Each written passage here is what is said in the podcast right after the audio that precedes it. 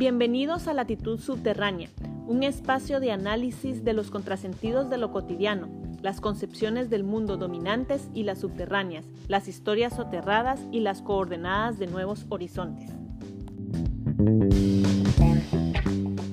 Hola a todos los que nos escuchan, mi nombre es Gerardo, conmigo José, Elisa y Victoria. Bienvenidos nuevamente a Latitud Subterránea.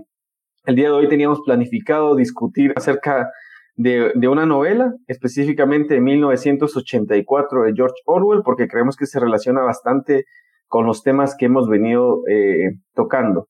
Para quien no haya leído el libro, pues de una vez hacemos una alerta de spoiler por si nos sale algo. Y eh, pues sería eh, preciso pues contextualizar un poco la obra, de qué va un poco. la premisa inicial de, de 1984 de George Orwell se basa en que eh, hay una sociedad totalitaria en, todo el sentido de la palabra, una sociedad que ha conseguido el control total sobre el individuo y en, en la que no existe por completo la intimidad personal, ha desaparecido, el sexo es un crimen, las emociones están prohibidas, la oración al sistema es la condición para seguir vivo. Y pues como mecanismo, digamos, de coerción y de eh, prolongación del, del, partido que controla el mundo en este, en este contexto, es la policía del pensamiento que se carga de torturar a cualquier eh, tipo de disidente. Sería también bueno traer a colación el hecho de que George Orwell era un hombre de unas enormes contradicciones políticas, unas grandes ambigüedades políticas.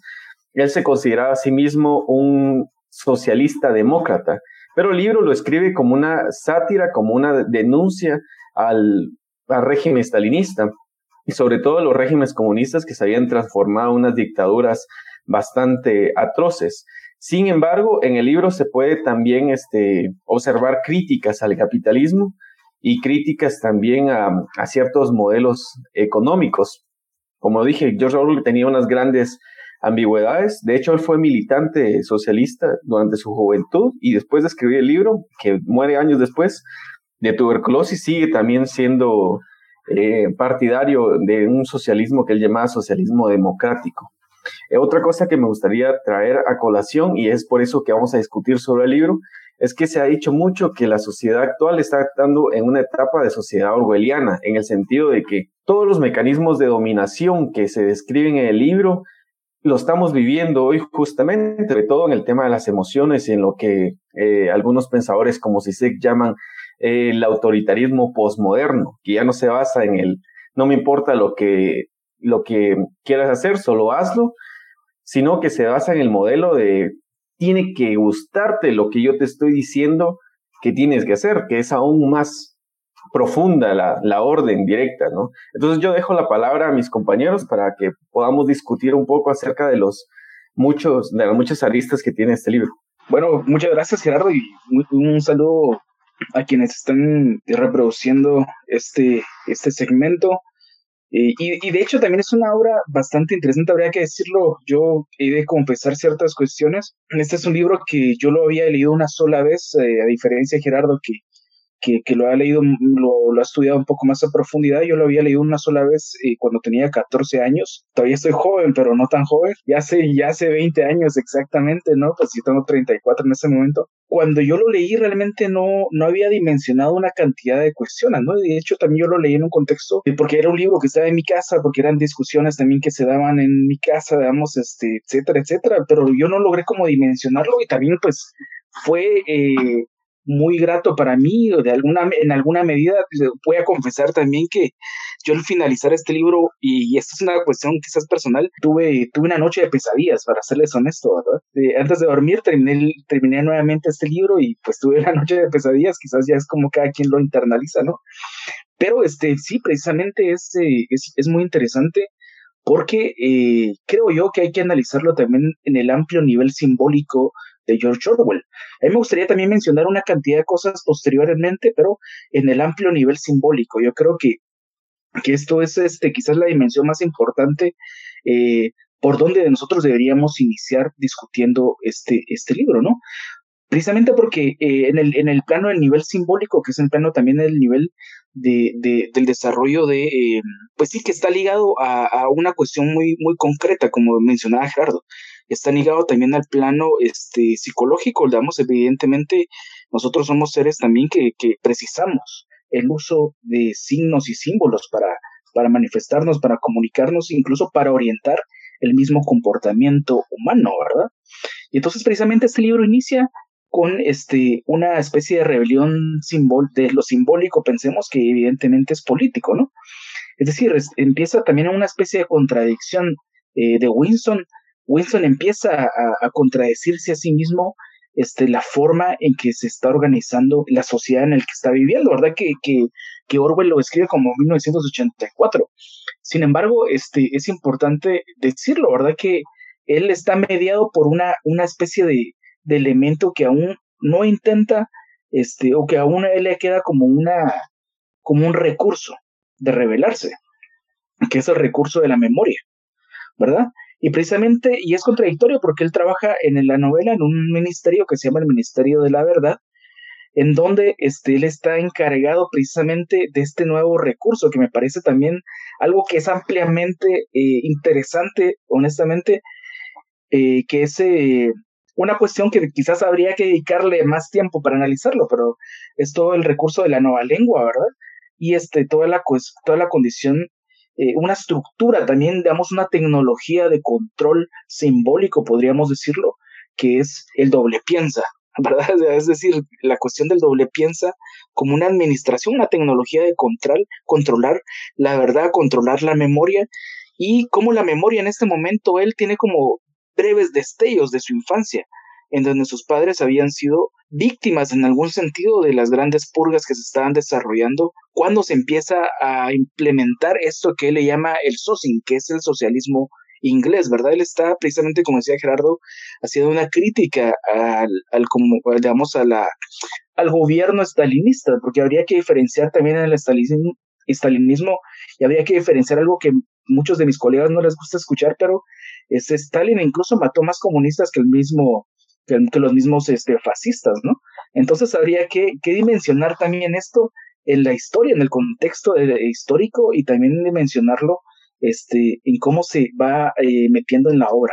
¿no? Hola a todos que nos escuchan. Eh, yo la verdad no había tenido la oportunidad de leer esta novela. Como dijo José, yo desde, desde el principio lo que, lo, que me enganchó a mí fue fue todo el simbolismo que viene desde de la literatura, pero eh, a mí me, llamó mucho la atención eh, precisamente esta crítica que no me parece para nada sutil, pero sí me parece muy literaria, muy poética en muchos sentidos al, al estalinismo, ¿no?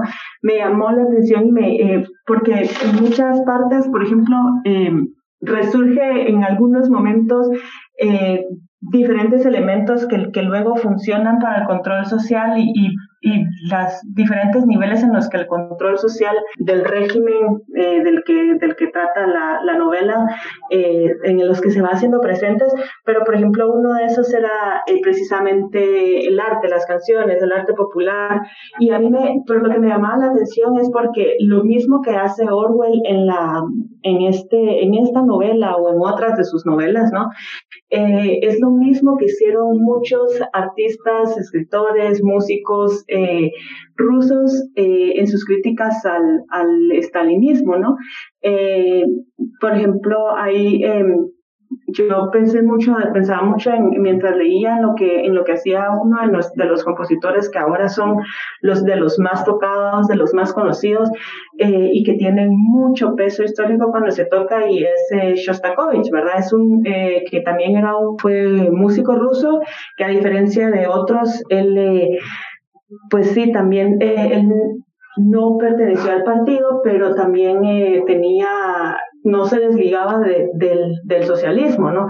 Y, y, lo que me llamaba la atención es que su, toda su música, toda, toda su producción artística eh, fue de alguna manera una crítica solapada al estalinismo, pero en su forma para, para poder ser permitida, ¿no? Para poder ser... Eh, y, digamos es ahora uno de los, de los máximos exponentes eh, de la crítica al estalinismo, pero también de la representación del socialismo, de la música del, socialismo del socialismo ruso, ¿verdad?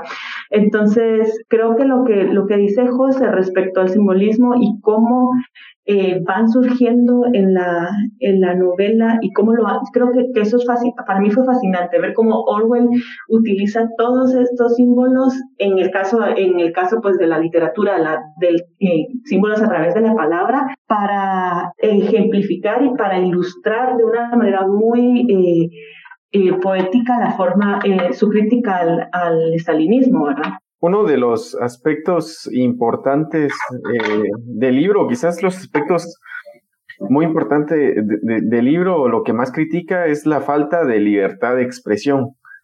Y cómo, digamos, esta falta de libertad de expresión se asume como, o, de alguna forma se, se invisibiliza porque todos están de acuerdo eh, en apariencia con el partido. Tal vez por esas ideas es que hoy en día se habla de que estamos entrando en una sociedad orwelliana, en el sentido de que todavía creemos que tenemos una, una libertad de expresión, pero es que la libertad de expresión realmente no es nada si no tiene, digamos, si no hace eco, si no, si no tiene un, un vínculo colectivo en el cual, en el cual suscitar emociones, ¿no? Y me parece a mí que, digamos, que la idea, digamos, de que vivimos eh, todavía en un régimen democrático es parecida, es parecida, digamos, a la sociedad orwelliana, porque asumimos que vivimos en un régimen democrático en donde pues nuestra palabra importa, en donde nuestro voto importa y en donde todo lo que hagamos está, digamos, de alguna forma hecho para la colectividad, pero en realidad es todo lo contrario. La democracia se ha convertido actualmente en una forma de, de autoritarismo, en un autoritarismo, en una dictadura enmascarada pongamos, pongamos eh, si nos ponemos a pensar, por ejemplo, en Estados Unidos. Estados Unidos lleva mucho tiempo en el que solo ganan republicanos y con evidentes fraudes.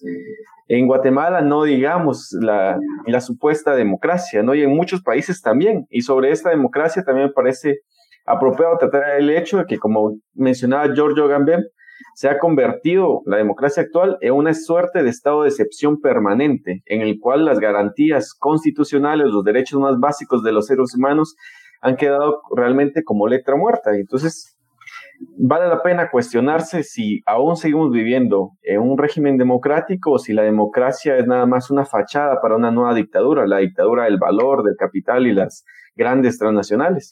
A propósito de lo que dice Gerardo, pero yo también pensaba cuando estaba, cuando, bueno, Orwell lo de las eh, pantallas, por ejemplo, o lo de las, por ejemplo, verdades absolutas, eh, que, por ejemplo, 2 y 2 más 5, o cosas, pues verdades toda esta supresión, del, como dice de, Gerardo, de la libertad de expresión, pero también de la eh, no sé si llamarlo individualismo únicamente del criterio personal, del criterio individual, que también transgrede, no solo transgrede la, pues, eh, la libertad de expresión, sino pues obviamente la libertad de pensamiento, eh, la libertad de acción, y pero no solo la libertad de poder hacer lo que se quiere, sino la libertad de poder pensar y hacer autónomamente sin, sin la sin la influencia o sin el, el peso del, del, control social, ¿verdad? Entonces yo pensaba, bueno, ahora tal vez no, no existen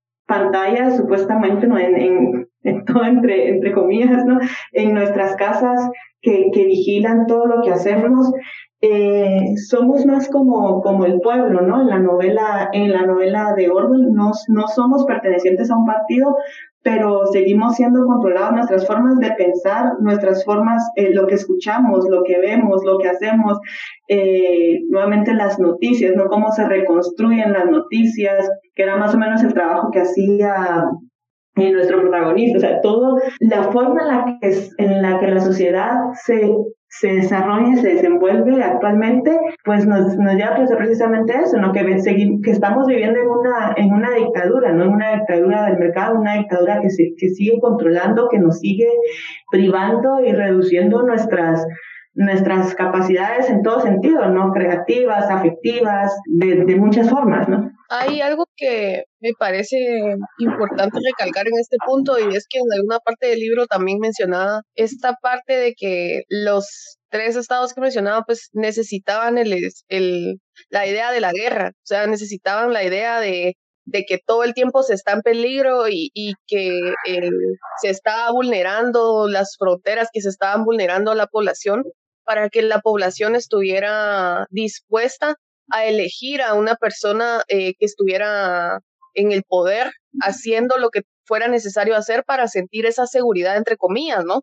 Entonces creo que también tiene, tiene mucha correlación con esto que mencionaba eh, anteriormente, de que, que, realmente no, no hay mucha diferencia eh, de ese, ese ambiente, ¿no? Ese contexto que menciona Orwell al que vivimos actualmente, ¿no? Porque eh, por ejemplo, como mencionaba Lisa, digamos en las noticias, pues se le da mucho énfasis a todo, todo, todo lo que tenga que ver con violencia, todo lo que tenga que ver con eh, actos que realmente ponen a la población con mucho miedo, con mucho terror. Y pues esto, como ya lo hablábamos en programas anteriores, ¿no? Con la doctrina del shock, eh, cómo psicológicamente condiciona a, las personas a, tomar ciertas decisiones u otras basadas en el contexto de, miedo, ¿no? Y terror que infunden estos medios de comunicación. Eh, y además yo creo que es importante eso que mencionaba al principio, ¿no? los minutos, el minuto de odio, ¿no? Como, o sea, yo creo que ahí se puede hilar también en esta creación de, del enemigo, ¿no? La creación del enemigo interno. Todo, en toda sociedad en toda sociedad podemos ir eh, haciendo como un mapeo de los enemigos internos, ¿no? Que tiene cada, cada estado, que tiene cada, eh, que en el discurso se va, se va a ir notando, ¿no? Y que este odio, pues, eh, necesita ser alimentado, ya sea con mitos o ya sea con noticias falsas, ¿no? Pero necesita ser alimentado. Y aquí, yo creo que habría que también analizar dos cuestiones, eh, ligándolo con lo que ustedes están hablando, ¿no? bueno, con la libertad de expresión y con el tema de la propaganda. Particularmente porque eh, en la novela estamos hablando del Ministerio de la Verdad, ¿no? Y aquí llega a alcanzar niveles, eh, la descripción de Orwell llega a alcanzar niveles bastante pues arraigados en el sentido de que no quiere decir que exista, digamos, es una verdad, pero es porque ellos también se están apropiando del pasado, ¿verdad? El, el trabajo, pensemos que el trabajo de este, de nuestro personaje, ¿no?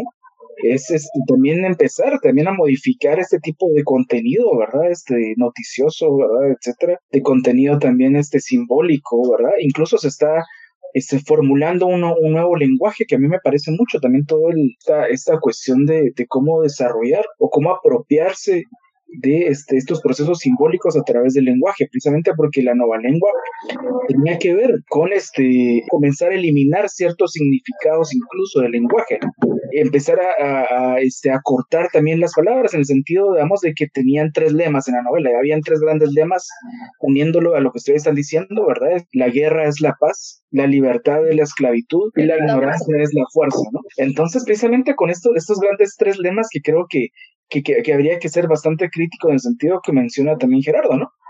Este, sí hay una crítica al, al, al, al estalinismo, pero también habría que pensar la forma en que se va encarnando incluso esta idea del gran hermano en nuestra sociedad actual, en qué sentido, digamos, el gran hermano yo lo, veo, yo lo veo, como este sistema simbólico que intentan vender, que podría ser bien, digamos, este, no, necesariamente, no necesitamos un, un tipo, digamos, con cara de bonachón, que todo el mundo esté enamorado, por ejemplo, sino que podría también ser un sistema de ideas, ¿no? Este, como la idea de la democracia. La idea de democracia es algo muy efímero, es algo que realmente, digamos, este, no, no la venden todo el tiempo y queremos verla todo el tiempo. Es eterno, ¿no? Digamos, y esa es la idea, porque es más fácil, dicen en, el, en la obra, enamorarse de una persona, de un hombre, que enamorarse del partido, en el sentido amplio, ¿no? Este, en el sentido fraternal, en el sentido afectivo, es decir, incluso que nuestro sistema afectivo rodea a una sola persona, damos en este caso una sola idea, en, la, idea de la democracia eh, capitalista, por ejemplo, pensaría, damos, podríamos pensar en otros ejemplos, pero es más fácil como enamorarse de esta, de esta cuestión que enamorarse, que, y, ellos empiezan también a desarrollar toda una tecnología para no crear relaciones afectivas incluso entre padres e hijos, en donde los hijos en este contexto que nos describe Orwell incluso son aqueos que traicionan a sus propios padres y los denuncian a la policía. Este, a propósito de lo que, de lo que mencionabas de los eslóganes de, del partido, que era la guerra es la paz, la libertad es la esclavitud y la fuerza es la ignorancia, yo creo que son también los ejes de, de la novela y son los ejes también sobre los que se mueve nuestra sociedad actual, por, por tonto que parezca, pero por ejemplo, eh, Orgo menciona el objetivo de la guerra era la destrucción de todas las cosas que ya estaban creadas, ¿no? Para crear de nuevo una necesidad. El objetivo, y por ejemplo, con, con, la idea, con la idea de que la, la, libertad es esclavitud. Hoy en día se asume que tenemos una libre elección, la libre elección liberal. Pero esa libre elección está determinada de antemano, no solo por la familia en que, en que nacemos, por el país en que nacemos y por las opciones que el mercado ofrece. Muchas veces creemos que tenemos libre elección, por ejemplo, en Netflix a la hora de elegir una película, pero es que realmente es una ilusión de libre elección, porque están las películas que están en la plataforma que de antemano están elegidas por, por una por los dirigentes de esta aplicación. Aquí, por ejemplo, pensamos que somos libres porque podemos vender fuerza laboral, pero estamos anclados a las a la esclavitud laboral, es decir, cada vez trabajamos más y cada vez asumimos que el trabajo no, conlleva ciclos eh, de explotación. Y por último, lo de la ignorancia es la fuerte que me, me parece sumamente interesante para matizar lo que habíamos dicho a propósito de lo que mencionábamos y también para matizar un poco el tema de, la, democracia como una nueva forma de, dictadura, el lema, uno de los lemas del partido eh, ilustra muy bien esto, que es la idea de que la, la fuerza es la ignorancia, ¿no? Se asume que una democracia, pues todo el mundo tiene derecho a cierta educación y todo el mundo, digamos, tenemos cierto acceso a información. Pero aquí va un dato muy interesante. Estados Unidos se asume tal vez como la cuna de la democracia contemporánea, pero nos damos cuenta, por ejemplo, que este, Estados Unidos tiene 43 millones de habitantes con dificultades para leer y escribir y 16 millones de personas que son directamente analfabetas, mientras que un régimen aparentemente totalitario como se le hace llamar a Cuba, por ejemplo, tiene una tasa de, alfabetización del 99.7%. Orwell critica, digamos, la estrategia stalinista de limitar la información para poder controlar a la población con mayor facilidad, justo como sucede en el libro. Pero estamos viendo que la, que la capacidad, digamos, que la, que la ignorancia está siendo de nueva, de nueva cuenta eh, una forma de dominación. De hecho, en el libro, la neolengua, una de las de las finalidades de la neolengua era limitar el alcance del pensamiento y estrechar por eso mismo la, radioacción de la mente. Y hoy en día asumimos que tenemos un montón de información, pero de hecho esa, esa información genera desinformación y genera más ignorancia. Los tanques del pensamiento y, los, y las, redes de, de medios de comunicación hegemónicos distorsionan la forma en la que entendemos el mundo en la actualidad. Hoy en día creemos, por ejemplo, que que China es un régimen totalitario, quizás que sí tiene facetas así, pero no nos damos cuenta de que Estados Unidos también lo es y que los países que se asumen como los más democráticos y los más perfectos como los modelos a seguir son realmente dictaduras. En Estados Unidos, por ejemplo, se votó por un, por un señor, por Donald Trump, que se sabe abiertamente que envenenó una población entera de afroamericanos. Es decir, es una estrategia de eh, genocida incluso. Creo también que hay algo bien interesante sobre esa última parte que estaba mencionando Gerardo, y es eh, que el autor también como eh, resalta esa parte de que también se critica bastante y es que todos, digamos, todos los estados, todas las sociedades tienen esa manipulación de la, de la opinión pública, ¿no? Esa manipulación de, los medios. Y eso me recuerda a, a, un programa que estaba viendo ayer mientras estaba cambiando de canales, que estaban eh, en Nat creo estaban sacando un programa sobre Wikileaks y eh, me dio mucha, me, me hizo mucho ruido eh, cómo al principio a Donald Trump pues amaba Wikileaks, ¿verdad? Porque le estaba favoreciendo en la campaña pero ya después se convirtió en enemigo, en enemigo interno, digamos, en el enemigo del Estado, por así decirlo. Entonces, eh, eso tiene que ver con la libertad de expresión, es decir, y, mencionaba uno de los, unos de los que estuve, de los que ha estado involucrado en el movimiento eh, de Wikileaks y también eh, de, de Anonymous, si no estoy mal, que decía, decía, bueno, si van a, quitar Wikileaks, entonces que, que, quiten New York Times, ¿no? Porque ellos también seleccionan la información, eh, eh, pues siendo muy cuidadosos de políticamente qué es lo que están transmitiendo, ¿no? A la sociedad. Y prácticamente, pues también en Guatemala, pues podríamos ver, ¿no? Que eh, la, la, prensa, de los medios de comunicación, pues son selectivos en la información que nos, que nos dan, son selectivos en, en todo lo que vemos y en esta manipulación de la opinión pública, pues eh, es, obviamente favorece a un grupo y no al otro, ¿no? Es algo que, que se ve bastante. Lo que yo, lo que yo menciono en este momento es, bueno, no, no se, no es tanto ese hecho, sino es el hecho de que en una sociedad democrática capitalista eh, se hace esta manipulación de la opinión para que sea esa ignorancia la que pongan el poder a las personas que van a seguir perpetuando una, un estado de desigualdad crónico, ¿no? En ese sentido, eh, creo que también es interesante cómo, eh, cómo se va, se va dando esto en, en estos datos que también mencionaba Gerardo. Bien, yo también en ese, en ese sentido, yo también tendría que decir que creo, ¿verdad? Y creo que también la, historia demuestra que incluso todo nuestro sistema simbólico de pensamiento, por ejemplo, todo lo derivado, digamos, del sistema moral, ¿verdad? Que, que este eh, Barrington Moore, por ejemplo, analiza y dice, bueno, mucho de nuestro sistema moral, por, por ejemplo, en el control de la sexualidad, se puede rastrear hasta Levíticos 18, ¿verdad? En la Biblia, ¿verdad? Judío-cristiana. Este, ¿Por qué menciono esto? Precisamente porque eh, hay también todo un, amplio sistema eh, simbólico, filosófico, ¿verdad? Este, a partir de, de la condición maniqueísta, ¿verdad? esta forma, digamos, este, que nos enseña a pensar precisamente lo del tablero de ajedrez de, de, de Winston, este, están las, eh, están las eh, piezas negras y las piezas blancas, pero las piezas blancas siempre van a ganar. Y es como un acondicionamiento también al pensamiento de Winston, este, que, digamos, este, le demuestra que lo blanco es lo puro, digamos, lo bueno, es decir, Oceanía, ¿verdad? Es de toda esta parte de, del mundo que está dividido en tres para, en la hora de, de Orwell. Y este esta parte digamos es, es, la, es la parte buena no es decir este y por qué menciono esto precisamente porque porque eh, muchas veces nos ponen a pensar no es decir este, porque estamos criticando, digamos, el pensamiento de Stalin, entonces son capitalistas, o porque critiquemos, evidentemente, digamos, este, el sistema capitalista, entonces son stalinistas, ¿verdad? Es decir, es precisamente esta, esta, esta relación inmediata, digamos, producto de ese sistema filosófico maniqueo.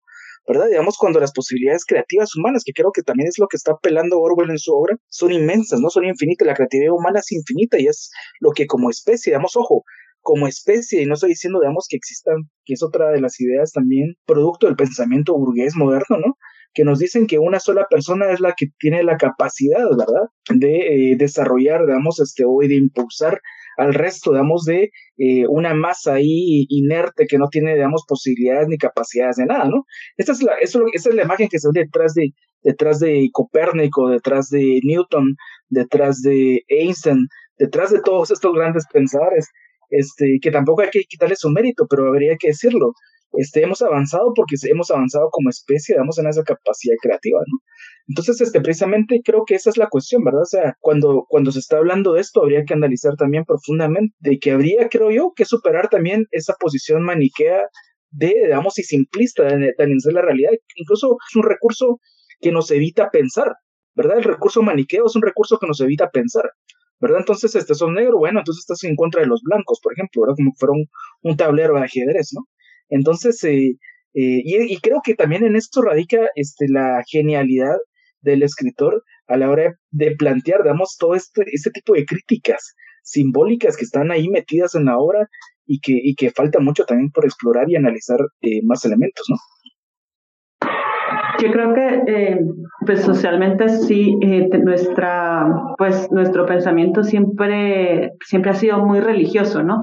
Pues históricamente hemos demostrado que que pues el autoritarismo como que, que ha venido, o sea, ah, no importa qué momento histórico analicemos, el autoritarismo pues surge como una idea religiosa, ¿no? De un, hay una obra de, de, eh, de teatro de Aristides Vargas que cuando describen a Dios lo describe como un ojo, un inmenso ojo celeste, un inmenso ojo que todo lo ve, eh, que todo lo puede, al que nunca vemos, pero que siempre está, ¿no? Y esta, esta idea religiosa de, que, que, no, que pues no se limita al, a, pues a, las religiones eh, per se, sino, sino a este pensamiento religioso del, del, estar siempre controlados, del estar siempre, pues no solo controlados moralmente, sino en, todos los aspectos, ¿no? De, de, estar temerosos, de estar, de tener ideas que, que nos limitan, que nos puedan eh,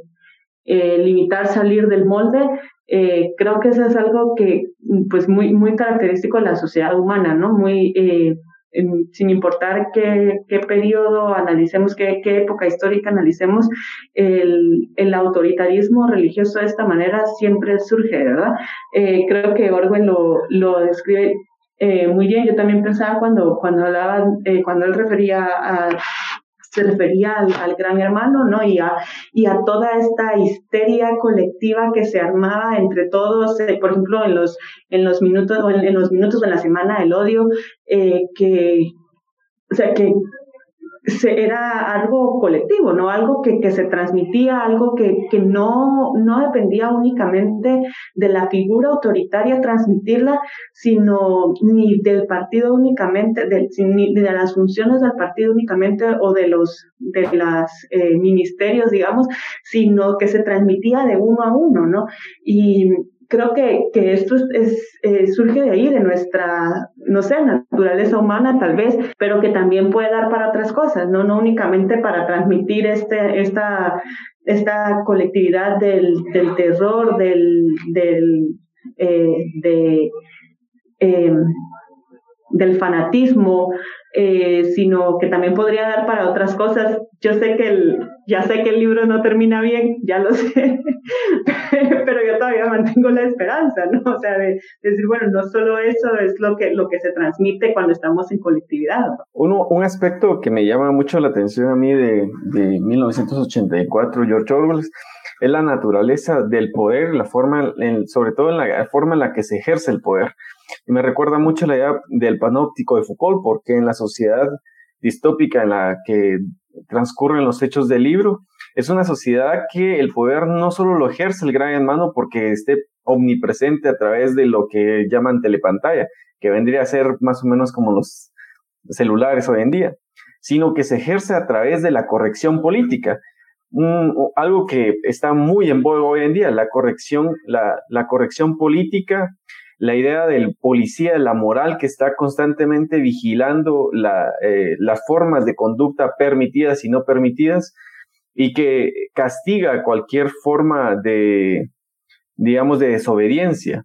Y esta, esta idea me parece muy, muy interesante en George Orwell porque ah, en, en el libro hasta los propios hijos delataban a sus padres de alguna forma de disidencia del partido. Y hoy en día, pues, estamos eh, pasando por procesos similares de, de, digamos, de la forma en la, en la que se ejerce el poder, sobre todo en el tema de, de, la sexualidad, en el tema también, pues de cualquier otra forma de, también de disidencia o que cuestione la idea de normalidad, ¿no? Se les, se les castigada, se les estigmatizado, se les también eh, minorizada. Bueno, y es interesante también que Solo lo voy a mencionar brevemente, precisamente porque me parece uno de los puntos más importantes. Es necesario en la obra Orwell que se, que se sea estricto y disciplinado con los miembros del partido. ¿Por qué digo esto? Porque no, no, no se necesita ser de la misma forma con la prole, ¿no? Digamos, este, con el resto de gente, con el pueblo. Y escribía una y otra vez, porque él lleva un diario, ¿no? Entonces está haciendo una especie de registro, no sabe para quién, no sé si sea para el futuro porque él estaba seguro que, que, eso iba a desaparecer, quizás nunca se conociera, ¿verdad? Si para una discusión para él mismo, para el futuro, no se sabe, ¿no? Pero él escribe muchas veces, si hay una esperanza, está en la prole, ¿verdad? Es decir, si hay una esperanza, está en el pueblo, ¿verdad? con los de abajo. Precisamente porque con los de abajo este, no se necesitaba ser tan estrictos, precisamente porque estaban tan preocupados por su subsistencia misma que no era necesario estarlos inculcando, digamos, este, un disciplinamiento, digamos, tan estricto por parte del partido, ¿no?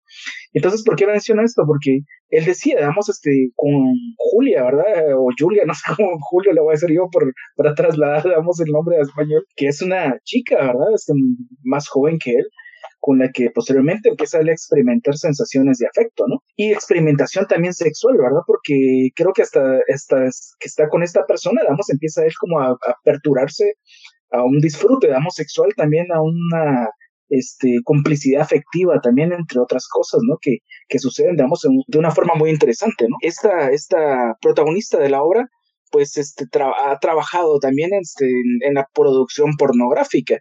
Y la producción pornográfica es la que se le da, es, es material que se le da a la prole precisamente para este, entretenerlos, ¿no? Damos entretener a la prole, ¿verdad? Este, que, coincide mucho, por cierto, con algo que habíamos mencionado la última vez, de la modificación de los medios de comunicación después de 1970, que coincide también con el alza de los precios del petróleo, con la dolarización del petróleo, entre otras cuestiones, ¿verdad? Porque recordemos que a partir de 1970 eh, se dolariza el petróleo, se utiliza, se condiciona a todos los países a poder este, intercambiar este recurso energético únicamente a través de la moneda de Estados Unidos, que es una, una de las fases más importantes que ha tenido como, como reafirmación de imperio, ¿no? Pero ¿por qué menciono esto? Precisamente porque eh, los medios de comunicación, digamos, sobre todo a través de, de un actor visible que es Rupert Murdoch, ¿verdad? Este director de la FOC y muchos medios de comunicación, se empieza a promover, ya lo habíamos mencionado, este, los medios de comunicación, los deportes, este, la violencia y el sexo, ¿no? Y en, y, en, esto también está implicado toda la industria de producción pornográfica, ¿verdad? Que se le da nuevamente, o sea, a mí me, me llama mucho la atención porque es precisamente esto, esto que se le da a la prole para que se entretenga, las posibilidades creativas de pensar la transformación, digamos, es, no sé, utópica en algún sentido, pues se vayan difuminando. Y esa parte que menciona y José justamente es importante también que cuando menciona esto, Orwell hace el énfasis en que se les da a creer que ellos están eligiendo algo ilegal cuando en realidad está siendo controlado por el mismo partido, ¿no? Ahí eh, hay, hay mucho, mucho para, para seguir hablando sobre eso. Podríamos eh, mencionar como ejemplo, por ejemplo, la droga, ¿no? Eh, cómo en nuestra sociedad pues se cree que estamos, eh, que, que, se está tomando una decisión de comprar algo ilegal, cuando en realidad todo el tiempo ha sido controlado por el Estado, ¿no? El Estado controla eh, por dónde entra, cómo, cuánto, y es quien regula, ¿verdad? Eh, y de igual forma, con, con otros aspectos, en este caso, como mencionaba Orwell en la hora, pues la pornografía, ¿no? Pues se creían que era ilegal, pero incluso todas estas imágenes o todo, todo este contenido, ¿no? Sexual que ellos estaban comprando, estaba eh, regulado por, la, por las ideas del partido y, y, según el contexto, pues obviamente el partido no iba a dejar que este contenido eh, fuera orientado a la emancipación sexual, por ejemplo, ¿no? Y a mí me parece bien interesante cómo eh, Julia, que es el, el, otro personaje, además de, de, Winston también, le menciona cuando él le cuenta la experiencia que había tenido con, con su esposa Catherine, de que lo presionaba para tener un hijo y que le decía, es que es mi deber con el partido, ¿no? Cómo eh, es necesaria, ¿no? La reproducción social de la reproducción social de los seres humanos en todo sistema, ¿no? Y cada sistema pues tiene como su forma legítima de, de llevar a las mujeres a, a decirles es que es tu deber con la sociedad reproducir seres humanos, ¿no? Actualmente pues se mira, eh, no, no tan literalmente así como es tu deber con el partido, ¿no? Pero sí prevalece una, eh, prevalecen ciertas ideas, ¿no? Que, que se, se incentivan desde la escuela, como mencionaba Julia, ¿no? Que desde la escuela pues les hablan de la sexualidad orientada a la reproducción, pues si en, en nuestra sociedad pues también se habla de una sexualidad orientada a la reproducción, tanto para las mujeres como para los hombres, ¿no? Pero con las mujeres pues tiene un peso mucho, mucho mayor, ¿no? Eh, como estas ideas eh, que también es, eh, es interesante, ¿no? Todo esta cómo la, la sexualidad estaba, el deseo, ¿no? El deseo y el placer estaba prohibido. También es una idea bastante interesante que se desarrolla poco, pero que da para mucho para, para seguir dialogando. Precisamente sobre, sobre la base del amor, del sentimiento puro, de la emoción, de la ternura y el deseo, es que empieza también un cuestionamiento verdadero a la autoridad. Y es a partir de ahí en que se empieza a gestar una pequeña idea subyacente, tanto en Julia como en Winston, de rebelarse, de oponerse al sistema y de pensar que a pesar de que estaban en minoría no eran ellos los locos, sino que todos los demás, que, eh, que había un mundo distinto y que había un mundo encubierto que eh, no podían ver por los diversos mecanismos de dominación del partido. Eh, Winston menciona, por ejemplo, que el amor que en el estado de totalitarismo en el que estaban, el amor y el deseo puro ya no, ya no podía ser, porque ninguna emoción es pura cuando todo está mezclado con el odio, el miedo, con suspicacia.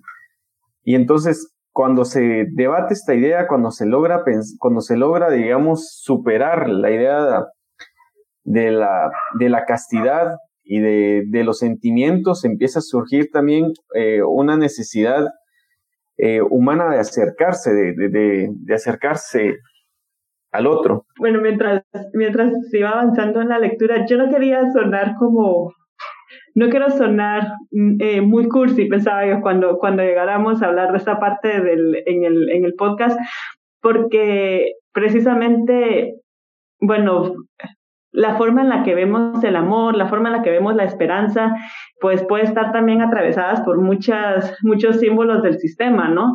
Eh, sobre todo la forma en la que se construye el amor eh, tiene que ver mucho también con el ocio permitido, ¿no? Con qué, con qué formas de amor son permitidas, con qué formas de esperanza son permitidas, siempre y cuando no corrompan al sistema, siempre y cuando no no lo transgredan, eh, pues están bien, ¿verdad? Pero hay formas de amor y aquí es donde no quiero, no quería, pensaba yo que no quería sonar cursi, eh, pero sí, creo que hay formas de amor que, que pueden ser mucho más profundas, que nos puede, que pueden precisamente eh, despertar este, pues en el caso, hablando de una sociedad actual, no, no del caso específico de Winston y Julia, pensando en, en en lo que el amor por algo o el amor por alguien puede provocar, ¿no? Eh, yo sí, aquí es donde voy, que no, no quiero pasarme de romántica, pero ni de, ni de cursi, pero, pero yo sí pienso que eh, las eh, revoluciones o los cambios profundos o las, las resistencias tienen que ver mucho con el amor y con, con la esperanza, ¿no? Con lo que, con lo que con lo que amamos que va más allá de cualquier eh, regla impuesta, de cualquier eh, forma de control impuesta hacia este sentimiento, ¿no? O sea, eh, la identificación con algo que tiene que ver con el amor, el poderse identificar con algo de tal forma que te haga resistir, rebelarte, luchar, de, o lo que ha llevado a la humanidad a tener distintos procesos de rebeldía siempre colectivas, eh, creo que eso tiene, eh, tiene su peso, ¿verdad? Y tiene que ver con, con el amor a algo, que no precisamente un amor romántico como nos lo venden, pero sí con una identificación que transgrede el, el, sistema autoritario en el que nos en el que nos encontremos, ¿verdad? Probablemente esto no resulta tan así en la en la novela, eh, pero pero e, era algo que me llevaba a cuestionarme, ¿no? Que hasta hasta dónde el un sistema nos, nos suprime para anular esa identificación con, con, algo que no, que no nos permite romper ese cuadro de control social en el que, en el que nos hemos encontrado inmersos, inmersos desde que nacemos, ¿no? También comparto eso, es decir, también hay ciertos este, alicientes, ¿no? Este, que nos permiten continuar este, vivos, ¿no? Y yo también eso es, eso es una dimensión, pues, de la esperanza, etcétera, pues, tiene diversos matices, creo yo, que deberían ser analizados. Creo que esto es lo que despierta también en nuestros, eh, en nuestros personajes eh, un sentido de la vida, ¿verdad? Vamos a abre un sentido de la vida, incluso el autor habla de este, una especie de eh, varice que tenía en su pierna Winston, ¿no? Que se iba empeorando, pero este, él se da cuenta que cuando él empieza a experimentar este tipo de relación afectiva como el sentido de la vida, digamos, este, ya tenía su vida un sentido, este, eh, a la hora de, de, empezar a experimentar esta, esta relación, etcétera, este, el sentido también de querer rebelarse contra algo que está, está limitando o castrando la forma de pensar eh, de él y de las personas, y que nuevamente repite de constantemente si hay una esperanza, está en la prole, ¿no? Este, como en el sentido de, de que ellos son los que pueden cambiar el mundo.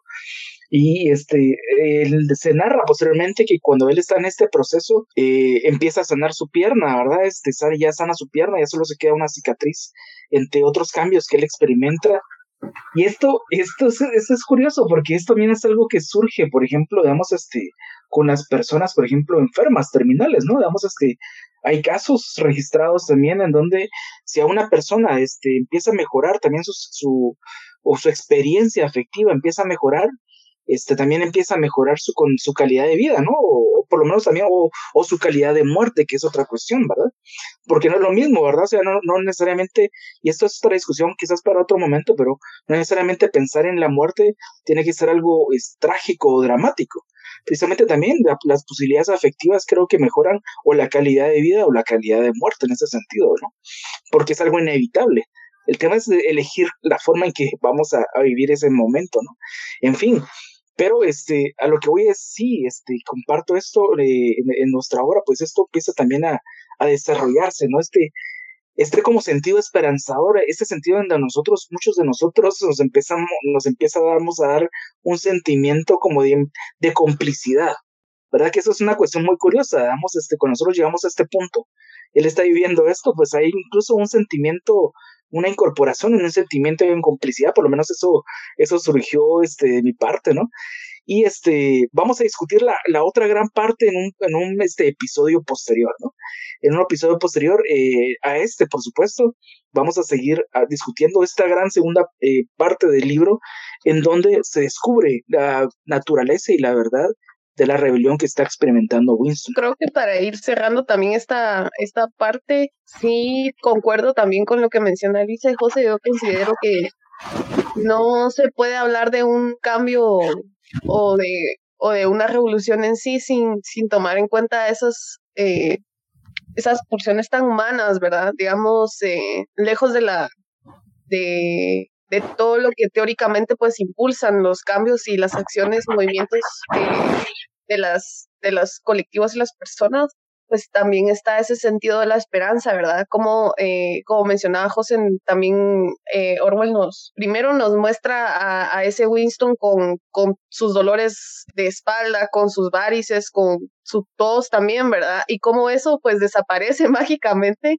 eh, cuando empieza, cuando sabe que no está solo, digamos que no solo él está contra el partido, sino que hay otra persona que también está en complicidad política con él también, ¿no? Creo que eso también es algo bien, bien interesante y que pues también es una, es algo pues muy, muy gratificante, ¿verdad? De poder coincidir en ese sentido. Y también me despertó ese sentido de la complicidad también con Winston y con Julia, o sea, uno se siente inmerso en, esa, en ese ambiente eh, porque en, en el contexto en el que estamos, pues sentarnos a, a no solo a criticar, sino también a cuestionar y, y, a reflexionar acerca de lo que sucede, pues también ya es un acto eh, muy valiente en sentido de que no, eh, no hay muchos espacios abiertos a esto, ¿no? Digamos, esa crítica a la forma en la que se va desarrollando la política, eh, a, la, a la democracia, en la forma, en su, en su variante capitalista, ¿no? Porque es, es importante mencionarlo.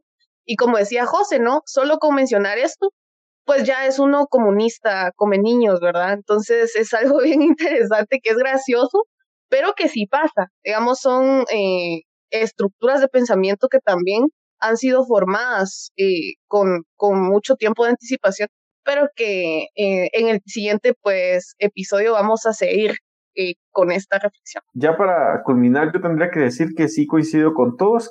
considero que el amor es, una, es un acto transgresor en sí mismo, sobre todo en una época en la que se desprecia el contacto verdadero e íntimo con las personas, como actualmente. Eh, y también porque nos permite desprendernos de nuestra aparente individualidad, ¿no? De la idea de individualidad y nos hace sumergirnos colectivamente con alguien, nos hace eh, desprendernos, digamos, de, de alguna forma de los valores establecidos por el capital y por el valor. Y por eso mismo creo que vale la pena eh, en el siguiente episodio ahondar mucho más en este tema no solo porque nosotros consideremos que sea un tema importante, sino también porque en el libro el amor es una pieza nodal. Incluso la segunda mitad del libro empieza a construirse a través de la relación amorosa entre Winston y Julia y que todo va a terminar en un, en un desenlace pues bastante, bastante desesperanzador, pero que también es bastante debatible, creo yo, y creo que en eso nos vamos a concentrar en el siguiente episodio. Agradecemos a, a todos los que han llegado hasta acá Muchas gracias por haber estado con nosotros en esta ocasión. Esperamos que la siguiente semana puedan volverle a dar el enlace. Eh, me despido. Muchas gracias por, por habernos escuchado y saludos.